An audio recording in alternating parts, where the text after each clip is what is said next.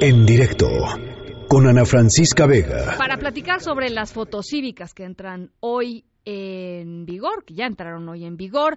Está en la línea Natalia Rivera, directora de Seguridad Vial y Seguimiento de la Información de la Secretaría de Movilidad del Gobierno de la Ciudad. Natalia, ¿cómo estás? Muy buenas tardes. Hola Ana Francisca, buenas tardes. Muchas gracias por el espacio. Nada, al contrario. A ver, eh, se nos quedó una duda. vamos a primero a resolver esa duda y luego ya vamos a, lo demás. Eh, ¿Qué va a pasar con las placas foráneas en la Ciudad de México eh, que no van a entrar, supongo, en el programa de fotocívicas? Todas las placas que tengan, que sean originarias de otra entidad federativa o país, eh, conservan el esquema anterior en el que todas las infracciones al reglamento de tránsito serán de carácter monetario. O sea, siguen, pagando sus multas. Sí, en ese supuesto también entran otras placas que creo que sería importante aclarar. ¿Cuáles? También están las de personas morales, las de transporte público, transporte de carga y taxis. Siguen pagando las multas como lo hacíamos antes. Así es. O sea, esto es, digamos, para un automóvil promedio en la Ciudad de México, particular promedio en la Ciudad de México. Exactamente, para un automóvil que esté registrado a nombre de una persona física y que tenga matrícula vehicular de la Ciudad de México. Ahora, eh, escuchábamos hace un ratito a la jefa de gobierno decir cuál era la lógica detrás de que los ciudadanos sepamos en dónde están o en dónde estarán las cámaras, en dónde están las cámaras que van a que van a tomar estas fotos cívicas. Eh, pero no es un contrasentido decirle al ciudadano en dónde están. O sea, no, temen, por ejemplo, un efecto cucaracha. La gente se puede portar bien donde ya sabe que hay cámaras y empezarse a portar mal en otros lados o simplemente, pues sí, literalmente portarse bien para el maestro, ¿no? no, ¿no? Al contrario, nosotros tenemos la convicción de que para poder cambiar comportamientos, para poder prevenir hechos de tránsito, que quiere decir que podemos prevenir lesiones y muertes viales, los ciudadanos tienen que tener toda la información necesaria para poder entender por qué están ahí las cámaras y cuáles son las razones para cambiar el comportamiento. eh, la vocación del programa no es agarrar a alguien por sorpresa, no es eh, ver que está cometiendo una falta y decirle, ajá, te agarré, estás cometiendo una infracción al reglamento de tránsito y por eso te voy a sancionar. Todo lo contrario, lo que queremos hacer es dar información, es educar, es sensibilizar para cambiar comportamientos. Dado que las cámaras y los radares ya están reubicados en puntos en los que se registró la mayor incidencia de hechos de tránsito que provocaron muertes y lesiones, es justamente en esos puntos en los que le queremos decir al conductor, por favor, pon atención, por favor bájale, por favor cambia tu comportamiento, porque si haces eso, si sigues esas reglas, nos estás ayudando a salvar vidas. Y no sería, o sea, es decir, las dos opciones no son mutuamente excluyentes, ¿no? O sea, tener cámaras este, que no estén públicamente eh, identificadas y otras sí. O sea, no, no entiendo cuál es la, pues la lógica de simplemente eliminarlas. Nosotros lo que queremos es que todos sepan dónde están todas las cámaras. No, no tenemos razones para hacer públicas unas sí y otras no. Realmente queremos que sea un programa lo más transparente posible para trabajar de la mano con el ciudadano y que de repente no haya sorpresas de que aquí había una y no sabías, de que la puse en otra parte porque creo que ahí vas a cometer más infracciones. Siempre hemos trabajado con un supuesto de que queremos un programa con un enfoque de seguridad vial y para eso estamos convencidos de que los ciudadanos deben saber dónde están las localizaciones de las cámaras y los radares, entender por qué están ahí y saber por qué en esos puntos en particular es cuando tenemos que poner más atención para cambiar los comportamientos en las vías. Natalia, ¿cuál es el comportamiento eh, el mal comportamiento más recurrente entre los automovilistas en la Ciudad de México? La mayor recurrencia de infracciones al reglamento de tránsito es el exceso de velocidad. También es el comportamiento que más riesgos provoca, que más riesgos crea para que se den hechos de tránsito que produzcan muertes y lesiones. También eh, por esa razón, ese es el único comportamiento que tiene una sanción escalonada.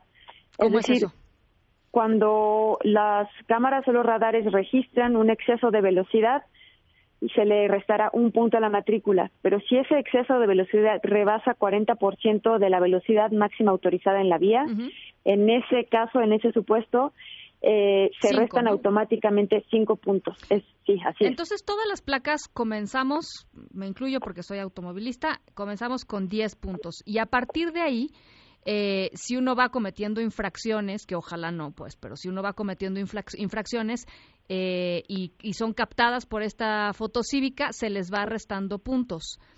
Sí, esa es la lógica del programa. Y por cada punto menos, por cada punto arrestado, tenemos una sanción cívica que le corresponde. Si quieres, repasamos, repasamos cómo es esa evolución de los puntos. A ver. Cuando los automovilistas registran la primera y la segunda infracción, nosotros vamos a decir que, que acaba de hacer una infracción al reglamento de tránsito, le hacemos una amonestación, le pedimos que por favor verifique su comportamiento y que evite seguir perdiendo puntos al volante. Esto va a ser a través de, igual como los papelitos que llegaban cuando uno cometió una infracción en, al reglamento de fotomulta. Sí, las boletas de infracciones se siguen enviando a, los, domicilios. registrados y también haremos la amonestación de manera digital. Será visible en el micrositio del programa y cuando el ciudadano entra a consultar los puntos de sus placas podrá ver si tiene o no tiene las, las amonestaciones Bien. por esas primeras dos infracciones. Bien. Después. Si, si el ciudadano incurre en el tercer punto perdido, le pedimos que por favor haga un curso básico en línea.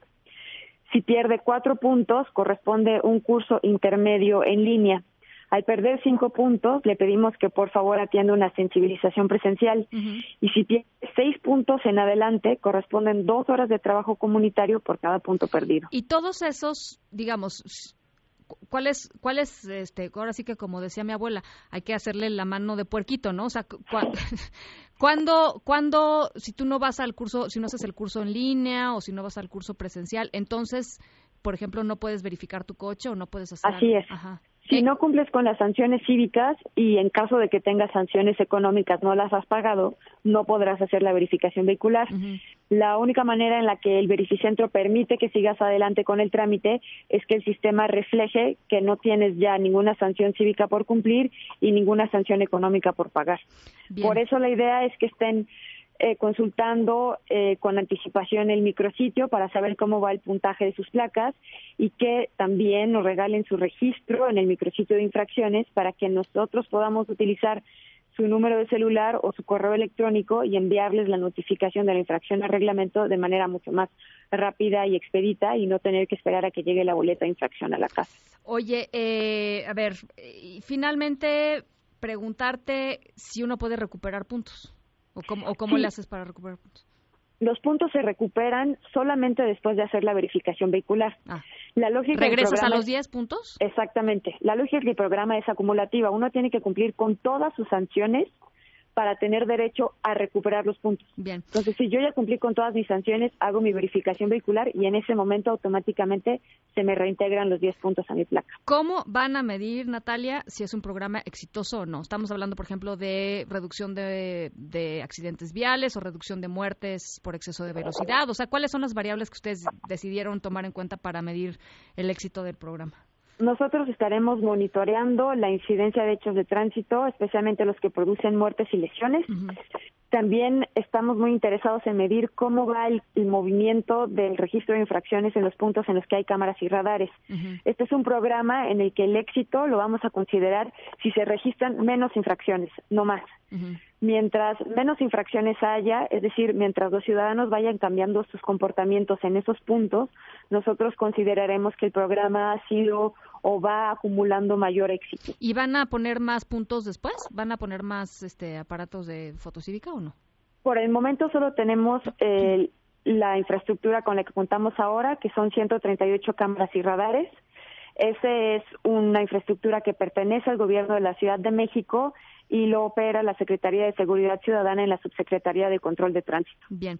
Eh, por acá en, en, redes sociales nos escribe eh, nos, varias, varias, varios comentarios, pero quiero retomar uno porque le pasa a mucha gente. Dice Pablo Aspiri. Eh, espero que funcionen las fotocívicas, pero me sigue quedando la duda. Yo vendí un carro hace seis años, pero me siguen llegando sus infracciones y sus tenencias. ¿Ahí qué pasa? ¿Tendré yo que tomar los cursos y los trabajos? Le pediríamos a Pablo que por favor actualice la información sobre el auto que vendió, que lo dé de baja para que no sea él quien tenga que cumplir con las sanciones cívicas del auto que vendió hace seis años. Esto esto pasa, vas a una, a una de las oficinas de, de, vialidad de la Ciudad de México y ahí dices, este coche yo ya lo vendí y enseñas tus comprobantes o lo que sea, ¿no? Sí, exactamente. El trámite se hace ante la Secretaría de la Movilidad y es un trámite de alta, de, de baja de registro vehicular. Bueno, pues eh, ahí está. Qué bueno que nos sacaste la duda, sobre todo con el asunto de las placas foráneas. Y vamos a estar platicando, si nos permites, Natalia. Claro que sí, Ana Francisca. Te agradezco, te agradezco mucho estos minutitos y esta explicación del programa que arrancó hoy Natalia Rivera, directora de Seguridad Vial y Seguimiento de la Información de la Secretaría de Movilidad de la Ciudad de México. Gracias, buenas tardes. Gracias, linda tarde a todos. Igualmente. En directo con Ana Francisca Vega.